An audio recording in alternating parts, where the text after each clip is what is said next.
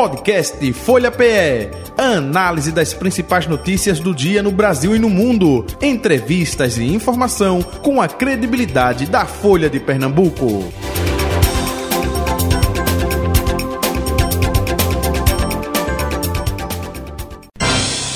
Folha Política. Segunda-feira, 13 de novembro de 2023, o nosso convidado é o deputado federal do PP, progressista, Lula da Fonte com a gente a partir de agora. Deputado, muito bom dia, prazer revê-lo, seja bem-vindo, tudo bom? Muito bom dia, Jota, muito bom dia, Betânia. Grande satisfação estar voltando à Folha na manhã de hoje para a gente prestar conta do nosso trabalho nessa grande oportunidade de conversar com o povo recifense e, sobretudo, com o povo pernambucano. O prazer é nosso, é a segunda vez aqui com a gente, mas com Betânia é a primeira ah, vez. Comigo é a primeira. Betânia estava viajando, né? Bom dia, Betânia.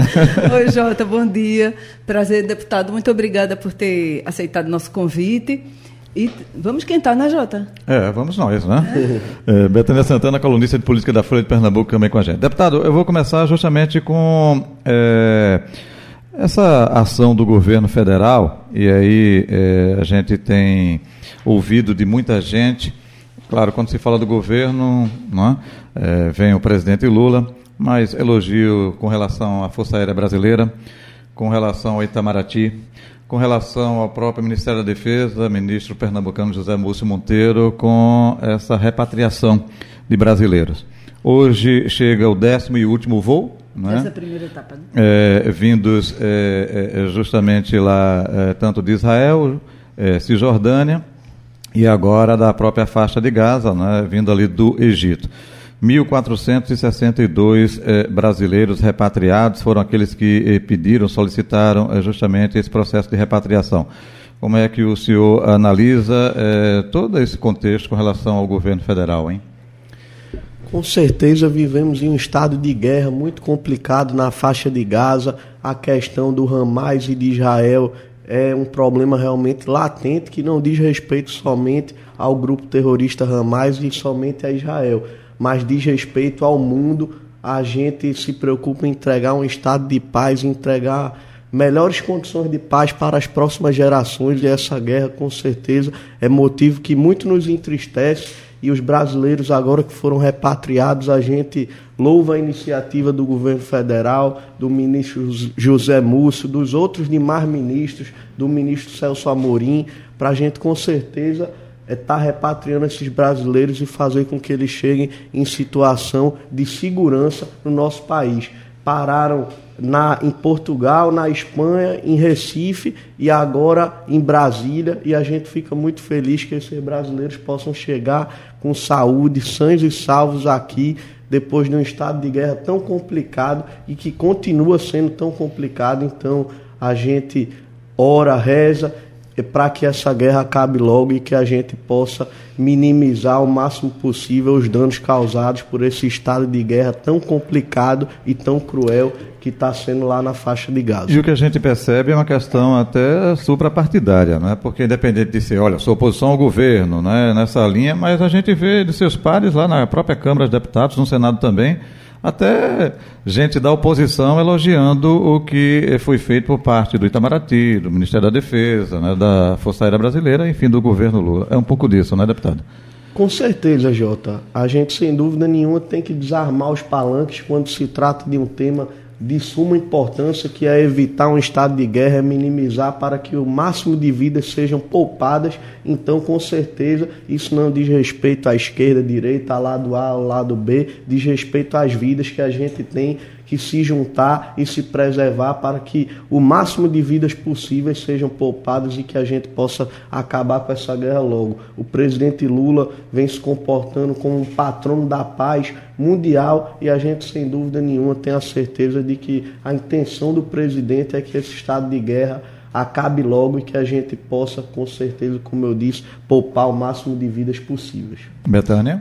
Deputado, quando a, quando a guerra não é a nossa diretamente, existe outra lá em plenário, né? Que aí tem a oposição e a situação. Como é que o senhor está avaliando a relação do governo Lula com as diversas bancadas?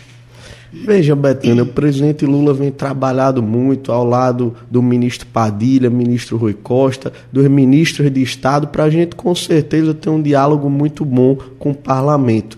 Desde o começo do ano, do começo da legislatura, o governo aprovou matérias importantes no que diz respeito à economia, ao bolso dos brasileiros, como o arcabouço fiscal, a reforma tributária que agora foi aprovada no Senado, irá retornar para a Câmara. Com certeza a reforma foi ainda mais melhorada no relatório do senador Eduardo Braga e sem dúvida nenhuma a gente vai continuar aprovando matérias importantes que dizem respeito à melhora da qualidade de vida do povo brasileiro e com certeza o presidente Lula está ciente disso. Ele tem no parlamento grandes parceiros que estão dispostos a ajudar o governo federal, mas sobretudo ajudar o povo. E não votar também só porque o governo está mandando, mas votar principalmente o que é bom para o povo. Esse é o nosso propósito na Câmara Federal, é o propósito do Partido Progressistas, que é um partido que tem 50 deputados. Naturalmente, a gente não vai concordar sempre em tudo, mas a gente vem buscado através da nossa união, do nosso respeito mútuo com os nossos pares, ajudar o governo federal para aprovar as matérias que dizem respeito ao bolso do povo brasileiro.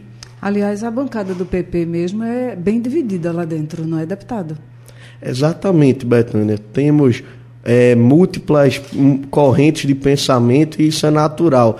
Um partido que tem 5, 6, 7 deputados dificilmente vai ter uma discordância interna, mas como o nosso tem 50 e como a pluralidade do Congresso Nacional, a pluralidade de regiões é tão viva no parlamento, é natural que a gente tenha discordâncias e isso com certeza faz parte da democracia. Bendita democracia que nos dá o direito de discordar e de concordar com os nossos pares lá na Câmara e a gente trabalha pela manutenção da democracia. Voltando um pouco à, à, resposta anterior, o senhor citou a reforma tributária que foi aprovada pelo Senado e aí vai voltar para a Câmara com uma correção que a Câmara deixou passar, entre aspas, que era o, o benefício para o setor automotivo. O senhor acha que essa correção foi bem-vinda, vai ser bem abraçada e chegou a tempo? Veja, com certeza o setor automotivo é um setor importantíssimo que emprega milhares de brasileiros mas como eu disse anteriormente, a gente tem que pensar principalmente no povo. Não temos rabo preso com nenhum setor empresarial. Nosso compromisso realmente é com quem está na ponta. A gente na Câmara pôde dar algumas mudanças importantes, inclusive o relator da reforma na Câmara é do meu partido, deputado Agnaldo Ribeiro da Paraíba. A gente conversa bastante. Lá atrás, quando ainda estava para ser aprovado na Câmara, ele fez algumas mudanças importantes, como zerar a alíquota da cesta básica. Não tenho dúvida que nesse tempo, até a gente ter a aprovação final e a sanção presidencial, vamos implementar diversas melhorias e principalmente pensando sempre em quem está na ponta. O setor automotivo é um setor importantíssimo que emprega muito no nosso país, mas a gente tem que pensar principalmente no povo brasileiro, que é o propósito do parlamento.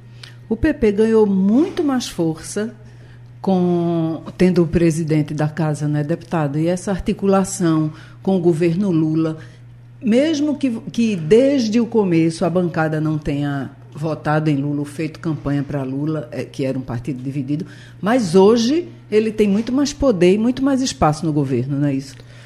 Veja, Betânia, o papel do presidente Arthur Lira, ele é um deputado do nosso partido, está no quarto mandato, amigo pessoal do meu pai, deputado Eduardo da Fonte, mas o papel do presidente da Câmara transcende o Partido Progressistas. Ele não é presidente somente dos 50 deputados do nosso partido, é presidente e foi escolhido é, na votação com mais frente na história de votos da presidência da Câmara agora na segunda eleição, no período o qual eu faço parte da legislatura, e o papel dele transcende o Partido Progressistas. Ele é presidente de 513 deputados e não tenho dúvida que todos estão muito satisfeitos pela sua postura reta, firme, que é fiel à nossa Constituição, principalmente, é fiel aos princípios de desenvolvimento do nosso país, para a gente, com certeza, aprovar matérias importantes, dar luz na ordem do dia do Brasil em temas importantíssimos na Câmara Federal. O presidente Arthur Lira vem se comportado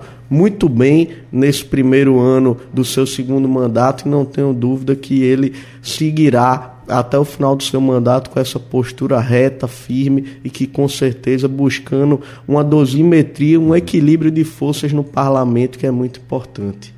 O senhor foi eleito agora para o seu primeiro mandato numa eleição que, apesar da força de Eduardo da Fonte, surpreendeu, porque pai e filho do mesmo partido compondo a bancada federal. O que a gente tem observado é que o senhor tá, tem andado um pouco mais só Sim, está ganhando vida própria, está dizendo, pai, agora eu vou voar. Como é que está sendo essa relação? Deixa eu completar a pergunta. Futuramente pode ter divergência partidária também em casa ou não? eu é, sempre brinco com ele, que respeito muito ele. Ele está no quinto mandato, é uma grande voz de experiência, o qual eu aprendi durante toda a minha vida e aprendo todos os dias. Mas é claro que a gente se respeita muito como pai. Ele é uma pessoa extraordinária, não preciso nem falar da admiração pessoal que eu tenho por ele, mas eu tenho ainda o dever e a responsabilidade de ser melhor que ele. Acho que é uma objeção das futuras gerações é sempre superar as gerações anteriores, isso não só na política, mas em tudo. Então, com certeza, eu respeito muito meu pai, respeito muito os ensinamentos que ele tem a passar. Ele está há 20 anos, há quase 20 anos com mandato eletivo e com certeza ele já vivenciou coisas importantes, tem bagagem, sobretudo sempre foi eleito com votações importantes, tem a confiança do povo pernambucano, mas eu também não posso me avorar só no meu pai. Tenho que buscar fazer a minha parte, tenho Isso. que buscar a confiança do povo pernambucano que nos deu uma grande oportunidade de eu estar junto com ele na Câmara Federal, mas sobretudo eu tenho que buscar fazer a minha parte, deixar a minha marca e não só ficar na sombra do meu pai. Isso. Agora, me permita, tá. Betânia, é, é, fala pra gente aqui, ninguém está escutando não, viu?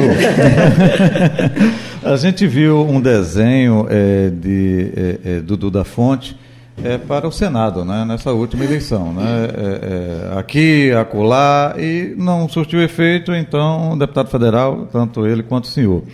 Mas para 2026 a gente vai ter duas vagas é, no Senado Federal. É um passo natural de Eduardo da Fonte tentar construir isso é, é, é para 2026. Como é que vocês estão conversando política? E não venha dizer que, olha, a imprensa que está. A gente nem chegou a 2024, como é que vocês já estão falando de 2026? Porque quando termina uma eleição, vocês já estão com o olho lá nas próximas.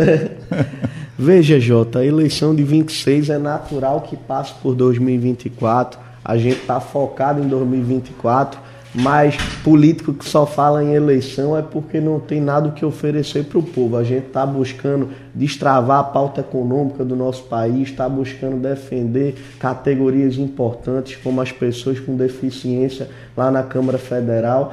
Não tenho dúvida que o deputado Eduardo da Fonte tem o respeito dos pares lá em Brasília. Nós temos uma ótima relação com os outros 23 deputados federais da nossa bancada.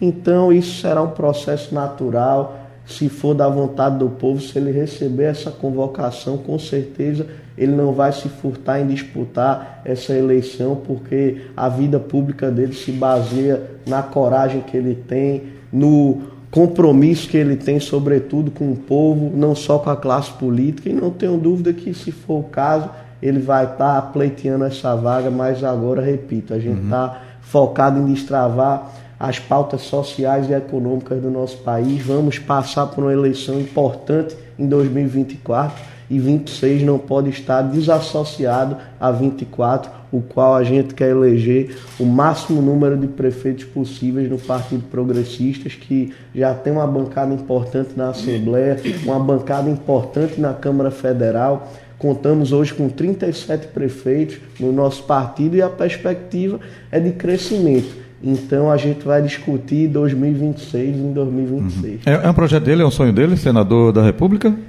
Veja, eu acredito que não só na política, mas em tudo na vida a gente sonha em ter progresso, como no emprego de um profissional liberal, a gente sonha é, em galgar posições maiores, em crescer como pessoa, em crescer na vida e naturalmente na política, a gente também sonha em galgar cargos maiores, mas claro, a gente foi eleito, tanto eu quanto ele, deputados federais, e a nossa prioridade é fazer mais uma vez um excelente mandato da parte dele, não tenho dúvida que ele está focado 100% nisso, porque ele foi eleito por 124.850 pernambucanos para o seu quinto mandato na Câmara Federal e até o último dia do mandato dele ele vai dar o seu melhor e não tenho dúvida que a gente vai trabalhar em torno disso.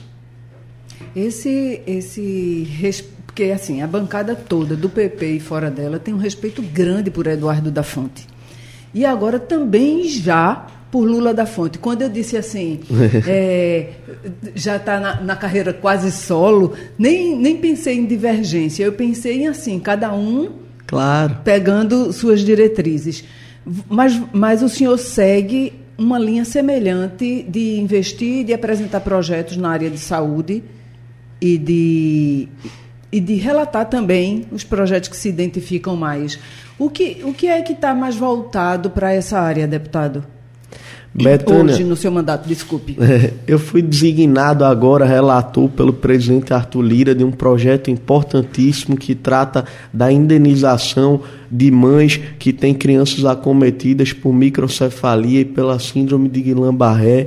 Esse é um projeto que foi de autoria da hoje senadora Mara Gabrilli. Tem vários projetos apensados, inclusive um do deputado federal Eduardo da Fonte, outro do hoje deputado estadual Caio Manissoba, quando ele foi deputado federal, que trata justamente desse aparato às crianças acometidas por microcefalia e por essa síndrome de Guillain-Barré, que está associada à transmissão dela mais ou menos em 2014, 2015, pelo mosquito da Aedes aegypti, e esse mosquito é, teve uma proliferação rápida também pela omissão e pela negligência do Estado de não buscar erradicar logo essa doença. Então, hoje essas crianças que têm microcefalia já estão grandes, já estão mocinhos, vamos dizer assim, e com certeza precisam de um aparato estatal, porque essa doença foi fruto de uma negligência e de uma omissão do Estado, que com certeza, se a gente aprovar esse projeto, que não tenho dúvida que iremos aprovar, vamos minimizar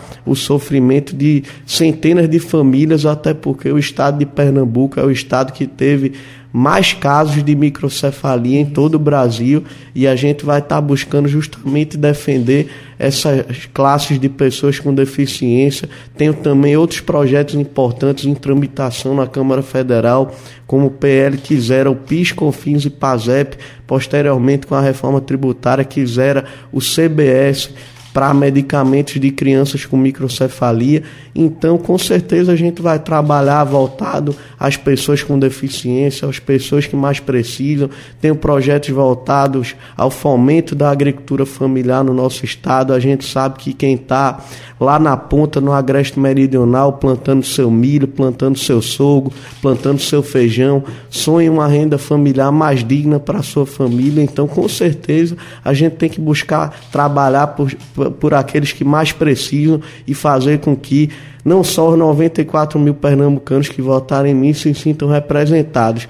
Nem Jesus agradou a todos, mas eu quero que os 9 milhões e 400 mil pernambucanos que vivem no nosso estado, que sonham um estado melhor, com mais segurança, com mais saúde, com mais educação, se sintam representados pelo meu mandato lá em Brasília. Está ampliando a pauta, né? é, saindo da área de saúde. É, hoje, hoje o partido tem 37 prefeitos, é isso? Em Pernambuco? Isso, 37. E quer ir para 50, é? Eu ouvi esse comentário aí. Quem vai dizer, na verdade, é o povo, mas a gente está preparando uma eleição municipal com mais de 80 candidatos a prefeito e pela lógica natural da política, o Partido Progressista saiu na eleição de 2016 elegendo apenas quatro prefeitos na época, pulou para 17 em 2020 e hoje a gente já tem 37 filiados de mandato, vários candidatos de oposição competitivos que também estão dando uma alternativa importante para as suas cidades e a gente com certeza não tem dúvida que se for da vontade do povo pernambucano, o Partido Progressista sairá extremamente fortalecido da eleição de 24. Uhum. É, é, é, é, porque no tema aí, antes que, que você mude, é porque a gente viu declarações do próprio presidente estadual, né, Eduardo da Fonte, no início do ano, que tem uma linha de estratégia do partido que é colocar candidatos, eu me lembro que era no Cabo, é, Jaboatão dos Guararapes, Olinda, é, na região metropolitana. Recife também, né? É... É, como é que está é, é, é, essa decisão? É por aí mesmo, Recife, Olinda, Jaboatão, Cabo e Pujuca é, também? É por aí ou isso mudou um pouco de lá para cá, hein? Veja, Jota, a gente já tem três prefeitos de mandato aqui na região metropolitana. O prefeito Keiko do Armazém do Cabo Santo Agostinho, que caminha para a sua reeleição. Isso. O prefeito Edmilson, do município de Moreno, que caminha para a sua reeleição. A prefeita Célia Salles de Ipojuca, que caminha para a sua reeleição. E a gente também tem alternativas importantes nos demais municípios da região metropolitana. Jaboatão certamente é uma prioridade nossa a deputada federal Clarissa Tessio reúne todas as credenciais político-administrativas para galgar essa posição de prefeito de Jaboatão. Então, não tenho dúvida que ela está preparada para encarar essa missão. Também temos uma parceria importante com a prefeita de Garaçu, que, embora não seja do nosso partido, ela está caminhando comigo no nosso projeto da Câmara Federal, a prefeita Alcione, que também tem uma simpatia grande, foi muito importante para a governadora Raquel Lira na sua eleição uhum. desde o primeiro turno, e são essas candidaturas importantes que com certeza terão o aparato e terão o Partido Progressistas como um parceiro forte na Câmara Federal, na Assembleia Legislativa, para a gente com certeza eleger o máximo número de prefeitos e de vereadores na eleição que se avizinha. Nos nomes que eu disse, o senhor pulou o Recife. E o Recife? Recife, a gente vai dialogar com a governadora Raquel Lira. Temos uma bancada forte de vereadores no Recife também. Somos a segunda maior bancada na Câmara do Recife, atrás apenas do PSB, do prefeito João Campos, que é natural que ele tenha bem mais vereadores com a gente que a gente, mas o Recife é muito importante, é a cidade que eu nasci, é a cidade que eu moro e com certeza também é uma prioridade nossa. Tanto eu quanto o deputado federal Eduardo da Fonte tivemos uma boa votação no Recife. A deputada federal Clarissa Tessa, que embora está pleiteando a prefeitura de Jaboatão, ela foi a deputada federal mais votada do Recife. Então o Recife também é uma prioridade do Partido Progressistas. Iremos conversar com a governadora Raquel Lira para saber qual é a alternativa que a gente vai apresentar ao povo do Recife, mas com certeza a gente vai buscar melhorar a qualidade de vida do povo do Recife, que é o nosso objetivo maior, não só do Recife, mas de todo o estado de Pernambuco. Eu queria só ver se entendi. Então a decisão no Recife depende da anuência da governadora, é isso? Veja, ou, Betânia. Ou vocês não vão seguir com o João, não? A gente adotou uma posição de aliado à governadora Raquel Lira. Naturalmente, ela e o prefeito João Campos estão em campos antagônicos hoje. Ah, eu respeito o prefeito João Campos como quadro político, como quadro administrativo. Ele, assim como eu, eu até mais do que ele, sou mais jovem do que ele. A gente tem um futuro pela frente na política, mas a gente fez a opção de caminhar e de marchar ao lado da governadora Raquel. A gente faz a política de forma muito reta, de forma muito séria, e quem a governadora Raquel Lira apresentar, com certeza vai ter a nossa simpatia no projeto dela aqui na Câmara do Recife. Agora também a Raquel não é candidata a nada em 2024. Com certeza ela vai apresentar alternativas, assim como também a gente não é candidato em 2024 e está disposto a apresentar alternativas juntos, não só para o povo do Recife, Recife, mas para o povo do estado de Pernambuco, nas cidades importantes, na governadora Raquel Lira, a gente certamente vai apoiar os candidatos dela e a gente também é, com certeza vai estar tá fortificando essa parceria para a gente ampliar a linha de atuação da governadora, não só no Recife, mas nos quatro cantos do estado de Pernambuco, na região metropolitana, na zona da Mata Sul e Norte, no litoral sul, no litoral norte, no Agreste, no Sertão, enfim, a gente vai tomar sempre as decisões conversadas com a governadora Raquel Lira. A gente tem achado Clarissa tão quietinha em Jaboatão. O que, é que vocês estão aprontando nos bastidores que a gente não tem sabido? Nada, Betânia. Ela está fazendo uma pré-campanha propositiva, está andando nas ruas de Jaboatão. Ela é natural de Jaboatão, residiu bom tempo da sua vida em Jardim Piedade, ao lado do pastor Júnior Tessio, o esposo dela e ela está com certeza assimilando os problemas de Jaboatão. Jaboatão não é uma cidade fácil de administrar. A gente vê, por exemplo, que nas, nas fortes chuvas do nosso estado, Jaboatão foi a cidade que mais teve gente morrendo pelas encostas, deslizamentos, enfim. Então, Jaboatão não é uma cidade simples de administrar a gente tem a certeza que Clarice é a melhor alternativa dentre os postulantes. Ela já é uma deputada federal testada, fez um grande trabalho na Assembleia Legislativa. Eu não tenho dúvida que se o povo de Jaboatão escolher Clarice, ela será marcada como a melhor prefeita da história do município, porque ela reúne todas as credenciais necessárias, quando necessárias e quando eu falo todas é todas mesmo, na questão administrativa, na questão política. Ela é uma deputada federal extremamente atuante, extremamente convicta dos seus ideais. Então, com certeza, se o povo de Jaboatão escolher, a gente ainda está na pré-campanha, ninguém vai estar. Tá toda hora na rua, até porque ela está focada no seu mandato de deputada federal. Durante a semana ela tem que estar tá em Brasília, trabalhando e lutando não só para Jaboatão, mas pelos 185 municípios do estado de Pernambuco. Mas com certeza ela está trilhando uma pré-campanha limpa e propositiva em prol do povo de Jaboatão. A chegada de, de Elias Gomes como um possível candidato, né, como pré-candidato, é, e como um nome mais à esquerda, Preocupa o PP, já que o PP e o PL estão divididos? Existe alguma chance de junção de PL e PP com, com o Mano Medeiros? Mano, Mene, Mano Medeiros. Medeiros. Medeiros. Mano Ferreira, você ia falar. Não, é porque toda vez Cai bem também, porque representa o Grupo Ferreira. Cai bem também. Veja, Betânia, sob nenhuma circunstância é, terá alguma situação voltada à junção do PL e do PP. A gente respeita todos os pré-candidatos, mas o PP optou por Clarissa.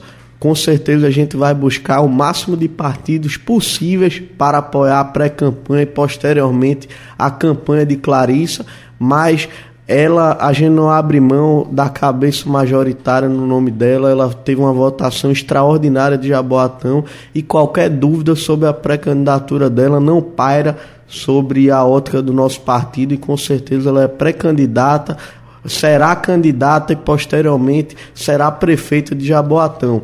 A gente respeita o pré-candidato Elias Gomes como ex-prefeito de Jaboatão, ex-prefeito do Cabo de Santo Agostinho, o qual eu fui o deputado majoritário lá. A gente vê que nas últimas eleições Elias foi candidato a deputado, mas é, já não teve a simpatia do povo então, com certeza, Clarice é a candidata mais forte que está postulada para ganhar a eleição, respeitando, claro, a trajetória dos pré-candidatos. Elias foi prefeito de Jaboatão, você disse que é, ele era um nome mais à esquerda, realmente agora ele se filiou ao PT, mas lá atrás ele era PSDB, era da ala de Alckmin quando era oposição a Lula, também de Aécio Neves. Então, é, ele é esse nome mais à esquerda hoje, mas a gente sabe que Clarissa é uma deputada, sobretudo, que tem posicionamento político e que com certeza irá administrar Jaboatão muito bem. Quem ganha é o povo de Jaboatão, viu? Eu sou de lá, tá? É, é porque a gente observa, a gente observa, a gente observa nas últimas eleições é, uma corrida antes e quando chega no dia aí você vê somente um é, é, praticamente correndo, né? E outros de menor proporção. Aí parece que a eleição em Jaboatão vai ser animada, viu? A exemplo daqui do Recife também, né? Eu acho que então, vai ser. vamos nós. ok? Deputado eh, Lula da Fonte, queremos agradecer a sua vinda, participação aqui mais uma vez, sucesso aí na sua empreitada, né, como deputado federal. Saúde e paz e até um próximo encontro. Tudo de bom, viu? Muitíssimo obrigado, Jota. Muito obrigado, Betânia. É grande satisfação estar com vocês na manhã de hoje, prestando conta do nosso trabalho, conversando com o povo pernambucano. E com certeza esse é o nosso ofício na Câmara Federal, é também prestar conta e a Folha de Pernambuco está de parabéns. Na Rádio Folha aqui eu sou sempre muito bem recebido por você, Jota, por você, Betânia, e muito feliz em estar aqui novamente. Ok, um abraço. Betânia, um abraço e até amanhã. Um abraço e até Feriado amanhã. só na quarta, viu? Amanhã. é, feriado só na- Eu já ia antecipar. Valeu, gente. Final do Folha Política de hoje. Maravilha. Folha Política. Podcast Folha PE. Análise das principais notícias do dia no Brasil e no mundo. Entrevistas e informação com a credibilidade da Folha de Pernambuco.